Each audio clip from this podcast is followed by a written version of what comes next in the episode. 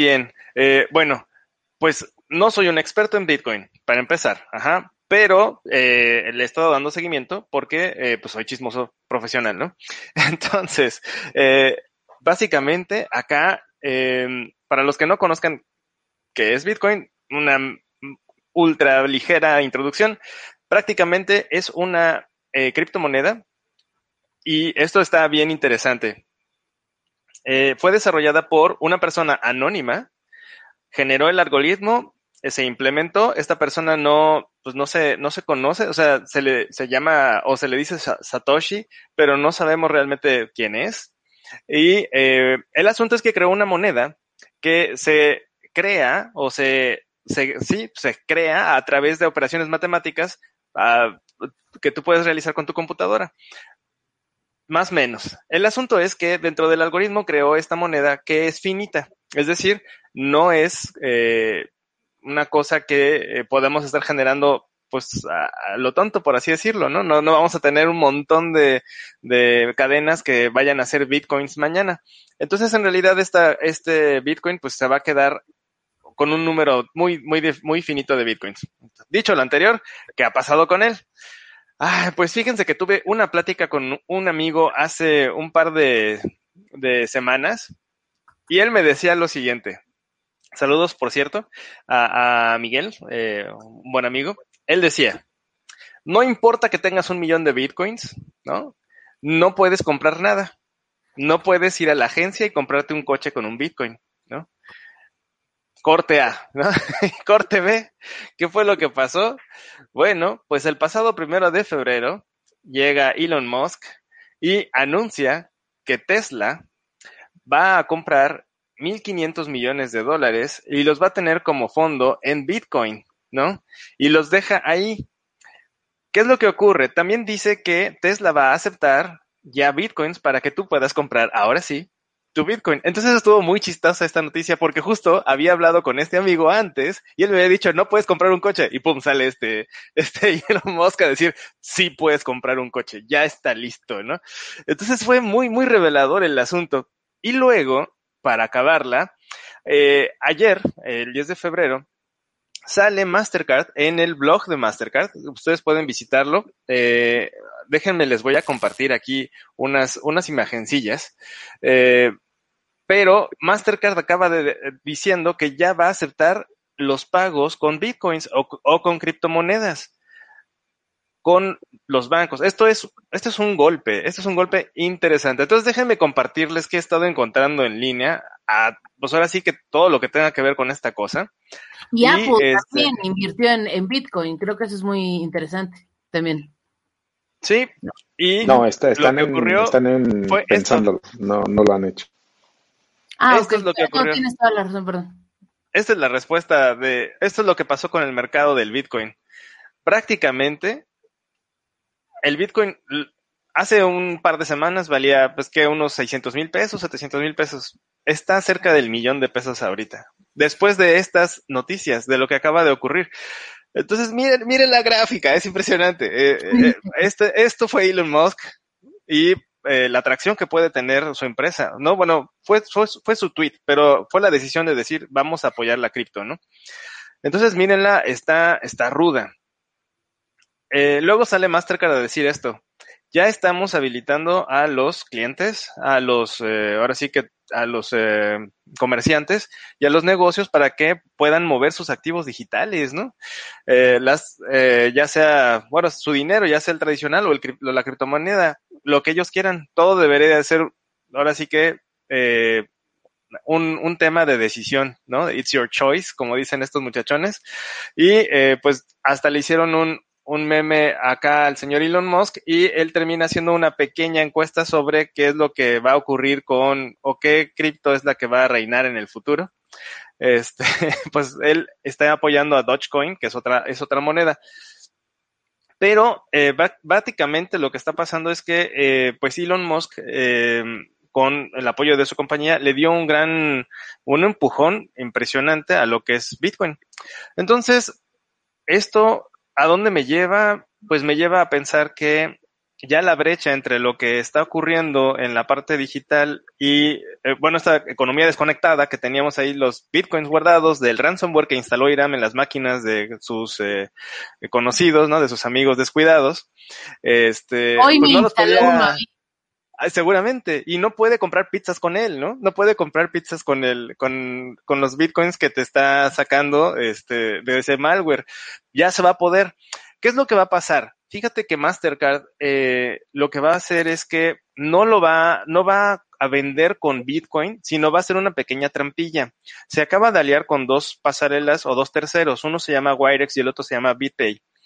Esto es en Europa y los va a usar como un tercero. Eh, ellos van a ser los encargados de manejar la cripto y en el momento que tú quieras pagar la pizza, en ese momento se convierte a moneda local, a moneda fiduciaria y después, ¡pum!, ya puedes comprar tu pizza.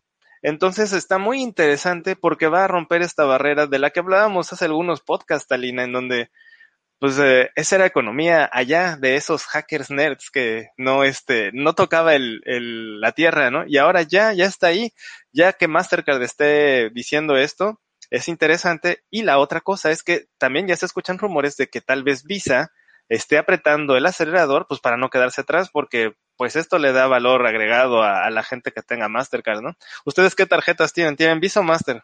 Por supuesto que no te voy a decir, o sea, eso es, eso es ingeniería social. Ya vio y me clonó, que te diga Irán que me clonó y una tarjeta. Ah, bueno. Hace rato, hace rato fuimos, hace rato fuimos a comer y estábamos Alina, Mohamed, Samuel y yo. Y Mohamed tiene unos anillos que son de NFC. Entonces, si acerca los anillos, pues obviamente puede, no sé, autenticación ¿no? a, algún lado. Entonces le enseña, le, Alina le pasa su celular a Mohamed y vemos que en la parte de atrás del celular tiene la tarjeta de crédito con unos, yo creo, 100 mil pesos, 200 mil pesos de crédito. Entonces ya estamos viendo a ver qué compramos. es de deuda. Ya, se fui víctima. ¿cómo, ven este asunto de los bitcoincillos? ¿Ya van a meterle a bitcoin, sí o no, Alina? ¿Ya vas a invertir o no? ¿Tú qué dices? Yo ya invertí, no mucho, no voy a decir cuánto, pero sí, sí, ya, ya, ya. Tú ya estás en Bitcoin. Primeros pasos en eso. Eh, pero a lo que voy es que lo, lo interesante va, va a ser de decirle a ver las declaraciones del banco de Banjico, pues, porque al parecer, pues, a ver, ellos siempre lo han tenido ahí como definición en su sitio y en declaraciones como una inversión de riesgo.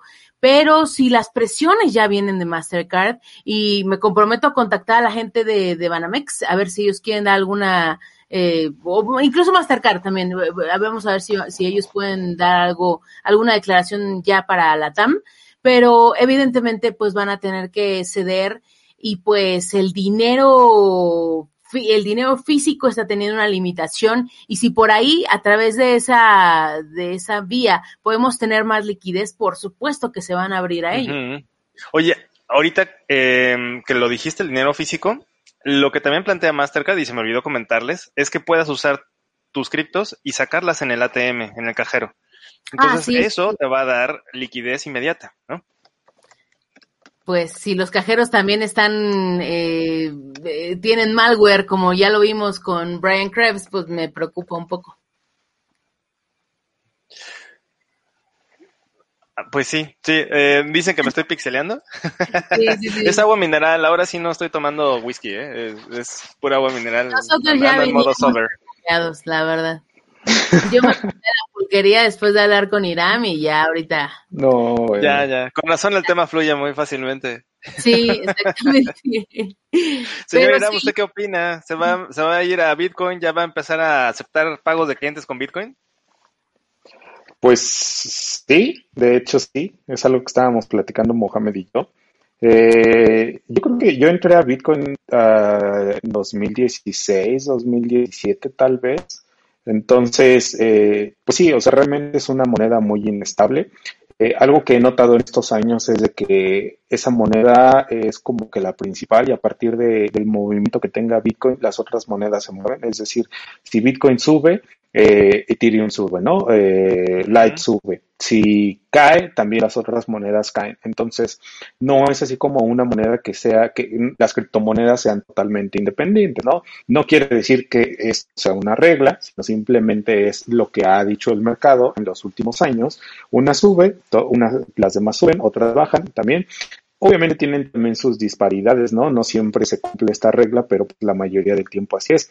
La mayoría de las veces por las que ha subido el valor del Bitcoin es o porque alguien, por ejemplo, como como, como Tesla o como Elon Musk, pues ha hecho promoción, ¿no? Entonces, por ejemplo, una de, una de las subidas que tuvo hace poco fue porque Elon Musk lo que hizo fue cambiar su bio en Twitter y puso Bitcoin. Entonces, en ese momento, pues muchas personas empezaron a comprar, que eso también afecta mucho el valor del Bitcoin. Cuando muchas personas empiezan a comprar, pues el, coste, el valor empieza a subir, a subir, a subir.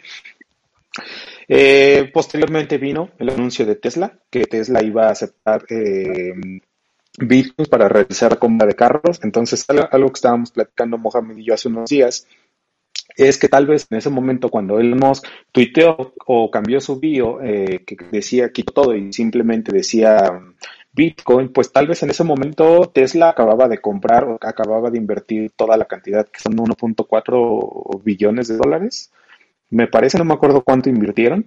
Entonces, eh, tal vez en ese momento ya lo habían invertido, en ese momento iban a empezar a invertir, que también aquí hay algo muy importante, ¿no?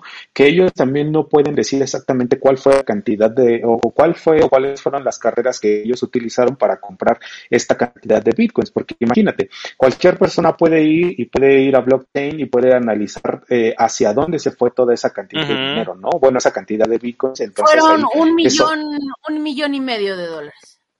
Un millón y medio de dólares. Ah, ok. 1.500 millones, ¿no? Fueron... Un millón. 1.500 millones de dólares. Sí, porque es billion dólares, ¿no? ¿No es billion? Sí, y, y la otra que, que también eh, he estado revisando es que bajó el dólar. Y, y, y ahorita, por ejemplo, eh, escuché una nota en CNN que dicen que esta tendencia a la baja se va, va a mantener. Entonces, hay personas que comentan que esta subida del Bitcoin, se, eh, pues ahora sí que fue la tormenta perfecta, porque si el, dólar baja y tú tienes ahí reservada alguna inversión, puedes eh, ya moverte a Bitcoin. Entonces, hay que tener aquí eh, un, ojillo a los inversionistas que andan como guardando su, su, dinero, porque también puede ser eso, ¿eh? No, no lo había, no lo había contemplado hasta que CNN sale diciendo esto que el dólar viene a la baja. Sí, incluso también hay, una criptomoneda. Hay una criptomoneda que también está eh, casada con el valor del dólar, se llama TrueUSD, TrueUSD entonces, esa criptomoneda lo que hace es de que supuestamente existen reservas físicas, no recuerdo si de oro o reservas de dólares. Entonces, por cada USD que existe, eh, virtualmente hay un dólar en una entidad bancaria, me parece que en Estados Unidos, que respalda a ese a, esa moneda virtual. Entonces, si también quieren invertir en dólares y no quieren ir al banco a, cambiar todo eso, pues pueden entrar a alguna de las plataformas y pueden comprar un USD dólar. Raúl León de en YouTube nos dice que también el fondo de inversión BlackRock va a empezar a invertir en bitcoins. Entonces, eh, parece ser que está de moda eh, Bitcoin, ¿no? Y ya dices, bueno, Bitcoin tal vez no está tan difícil de aceptar, pero ¿qué hay de Dogecoin? ¿Ya empezarías a invertir en Dogecoin, Alina?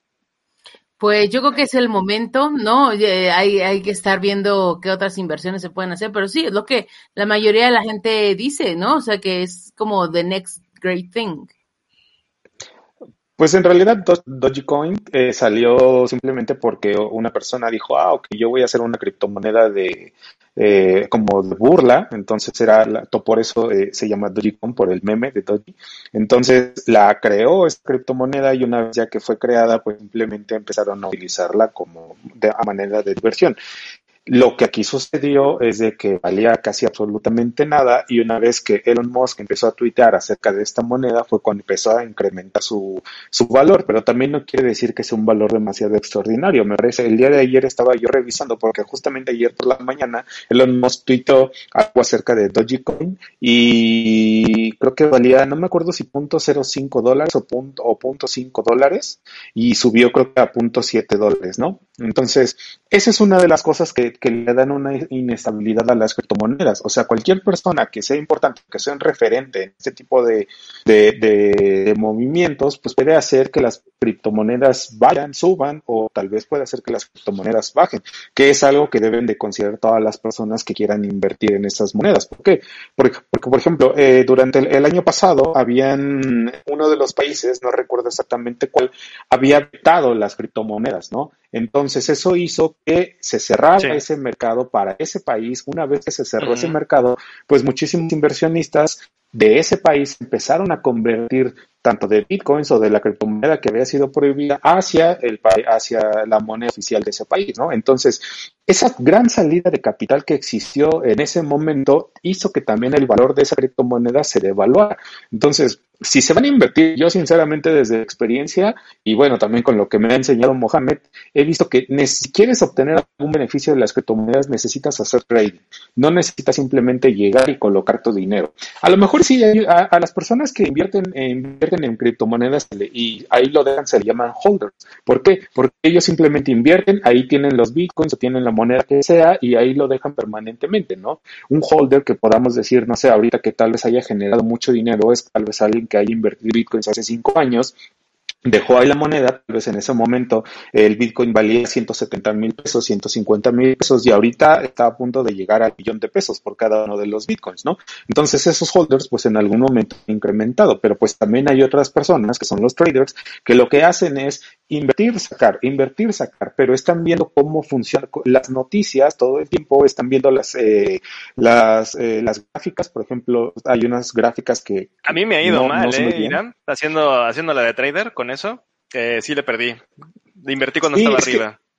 Exactamente, y es que es, como dicen, tienes que echar a perder las cosas para aprender, ¿no? Yo también perdí, pero pues llegó un momento en el que dije, no, a ver, tengo que estudiar y tengo que ver cómo funciona esto. Entonces, fue cuando platicando con Moja me decía, es que ah, tienes que ver cómo se está moviendo el mercado, tienes que ver las, este, las gráficas, ¿no? ¿no? Suben, si bajan, aprender un poco a leer las velas, que son las velas japonesas. Eh, hay que ver cómo, no sé, qué, qué es lo que está pasando en otros países. Están bloqueando la moneda, abrieron, le abrieron o le permitieron a sus ciudadanos acceder a este tipo de cosas. La regulación también le dio, la regulación en Estados Unidos y en otros países también le dio un gran impulso a esta moneda. Entonces, lo que muchas personas dicen es que en algún momento se espera que un Bitcoin llegue a valer un millón de dólares.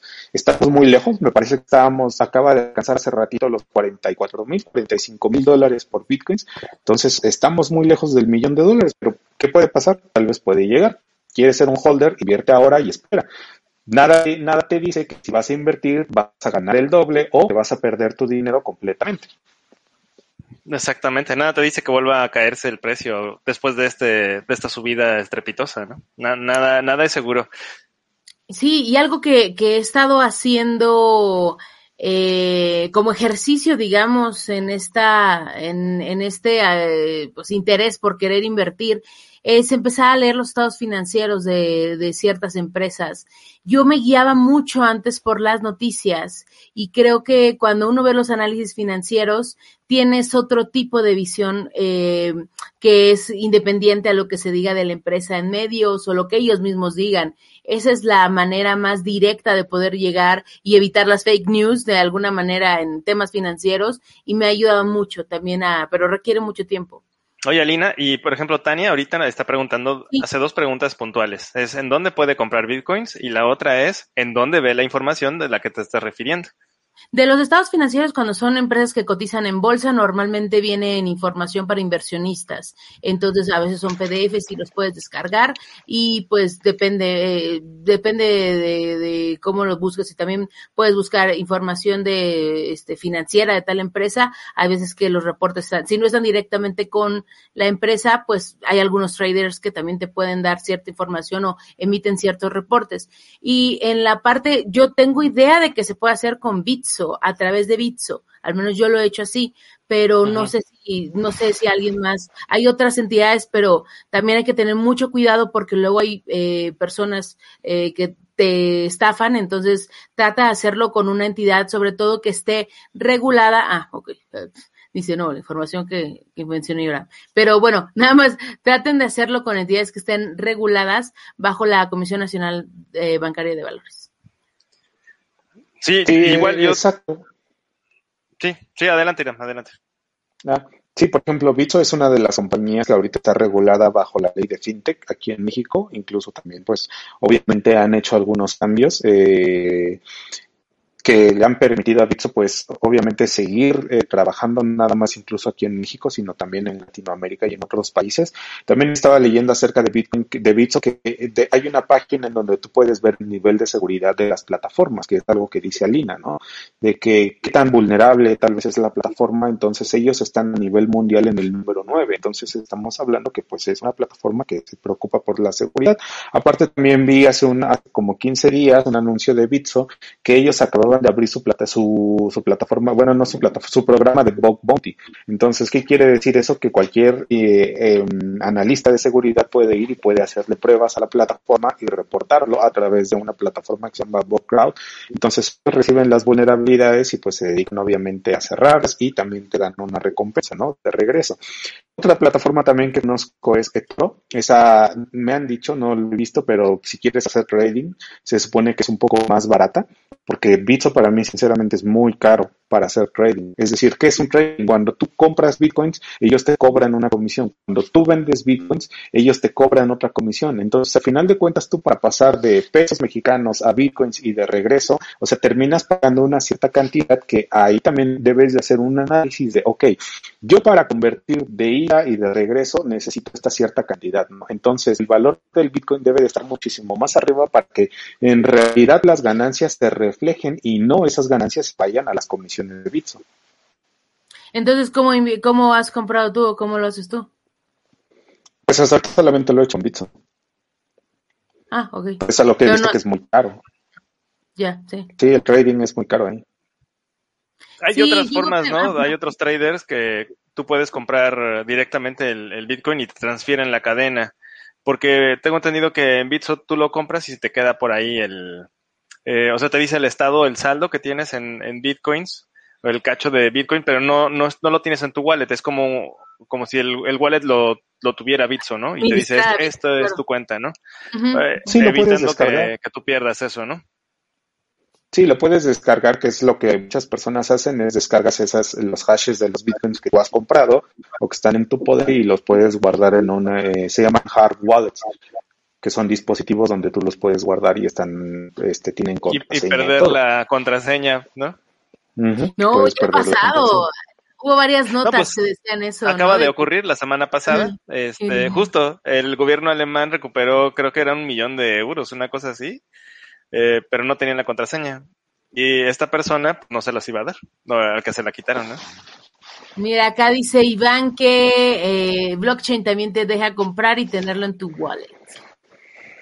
Sí, pero recuerden que estamos bajo las regulaciones mexicanas. O sea, lo difícil es convertir de pesos a, a, bitcoins. Entonces, al final de cuentas, si tú tienes una cuenta en una entidad bancaria mexicana, el dinero tiene que ser convertido a través de una pues de una este de una entidad mexicana reguladora porque ahí tienen que ver mucho los temas de impuestos porque por ejemplo si tú a tal vez llegaste a ganar 100 mil pesos eh, en un mes y los pasas a tu cuenta normal entonces eso es causa de impuestos y posteriormente el TAT viene y declarar. Esa es una de las desventajas, declarar. Es una de las ventajas de estar, de que esté regulado todo esto. Sí, eso, ese es el asunto. Fíjate que en España eh, estaba, estaba revisando y el proyecto de, de, ley, no sé si ya está en vigor o no, es evitar el lavado de dinero a través de las criptos, porque se da, o sea, ¿no? Ah, es, es, es para lo que se usa mucho. Entonces aquí no, no existe todavía la regulación, pero creo que allá si tú haces un movimiento con cualquier cripto, tienes que declararla dentro de tu, pues sí, declaración de impuestos. Justo eso iba a comentar ahora que dices que se pueden comprar Tesla y que eventualmente si se compran casas o, o bienes que tienen pues eh, un precio eh, mucho más elevado, evidentemente van a tener que pasar por algún tipo de fiscalización porque es la manera más fácil de hacer lavado de dinero. Sí, pues eh, supongo que por eso Mastercard así lo está pensando, convertir de eh, digital a fiduciario y entonces ya hacer la transacción con directamente ya con el con el con el vendedor, ¿no? Con la tienda y lo tiene que lo, tiene que declarar. Creo que lo interesante podría ser cuando eh, las fundaciones o se pueden hacer donaciones eh, a través de Bitcoin, también ahí ojo, porque creo que también esa puede ser una gran eh, alerta ahí para poder hacer eh, lavado de dinero. Pues sí, pues así las cosas. Entonces, eh, si ustedes tienen bitcoins por ahí, guárdenlos, atesórenlos. Eh, no se están haciendo muchos. Entonces, vamos a ver si no les pasa después lo que al peso, que le quitaron ceros, porque ya después van a ser punto cero cero cero cero cero cero cero bitcoins los que tienes, porque todo va a estar carísimo el bitcoin. Pues sí. Y pues recuerden que además, si cualquier entidad, eh, hablando de inversiones, les promete ganancias extraordinarias, arriba de 18, 20, yo a veces hasta diría que 16, eh, rendimientos eh, anuales, ojo, muchas de esas cosas son estafas, por favor revísenlas, eh, traten de, de, no darle su dinero a, a, esas y sobre todo a gente común y corriente. Así que tengan, tengan mucho cuidado en hacer esas inversiones porque a veces por la premura, por las urgencias, eh, suceden estas cosas, les prometen el dinero muy rápido y esto no funciona así requiere mucho estudio y requiere, si no, de un asesoramiento, pero que tenga que estar, eh, pues, integrado de alguna manera a la Comisión Nacional Bancaria de Valores o alguna entidad que sea pues eh, confiable. Sí, exacto, porque han habido muchas eh, muchas noticias acerca de entidades como Bitso, son este que en algún momento estaban operando y de un día a otro cerraron y, y esa entidad tener todos los, bitcoins en sus sistemas pues simplemente desaparece, ¿no? Y las personas se quedan sin su dinero. Y otras de las noticias importantes también que subieron el año pasado es también que tengan cuidado qué es lo que instalan en su computadora, porque hay muchísimos malwares que están dormidos, bueno, están instalados y que están dormidos en las computadoras y que despiertan cuando ellos detectan que tú usuario, que tú como usuario haces una copia, o sea, detectan que es posible simplemente un hash de una cartera de Bitcoin. Entonces lo que hacen es cuando tú le das copiar, en el momento en que tú haces el, pegar hacia, tal vez vas a hacer alguna transacción o algo, este malware lo que hace es cambiar ese hash por, un por una dirección de cartera de los atacantes. Entonces en realidad no le estás transfiriendo el dinero a quien tú se lo está, a quien tú se lo quieres transferir, sino se los estás transfiriendo a los atacantes. Entonces este también es un tipo de robo eh, muy común. Y bueno, obviamente también que utilicen contraseñas seguras. O sea, aquí máxima, seguridad, ¿no? Porque al final de cuentas su dinero. Sí. Y sabes qué, también lo que me pasó en Telegram, por ejemplo, eh, me llegaron mensajes de eh, piramidales, de supuestos bitcoins, ¿no? Inversiones en bitcoin. Eh, pues no, si tú buscas o te dicen el nombre de la empresa y la buscas en internet, inmediatamente salen así, esto es una cosa piramidal, ten cuidado. Entonces, pues investiguen, ¿no? Como dice Alina, investiguen y ya. Hay muchísima gente de a pie que está haciendo esos contactos, eh, vendiéndoles qué es el futuro, que incluso eh, le sugieren no invertir en, en estos fondos para el retiro, que todo se vaya allá. Tengan mucho cuidado porque puede ser gente que los puede estafar. Mucho, mucho. O sea, controlen ustedes el dinero. Sí se puede, sí se pueden invertir en bitcoins, no quiere decir que no, pero que ustedes controlen su dinero, ¿no? Claro. Recuerda que puedes escuchar el podcast semanal de creadores digitales en iVoox, iTunes, Spotify y YouTube. Síguenos en las redes sociales. Comparte con nosotros tus tweets favoritos en arroba creadoresdigita. Compártenos las noticias que más te interesan en facebook.com diagonal creadores digitales.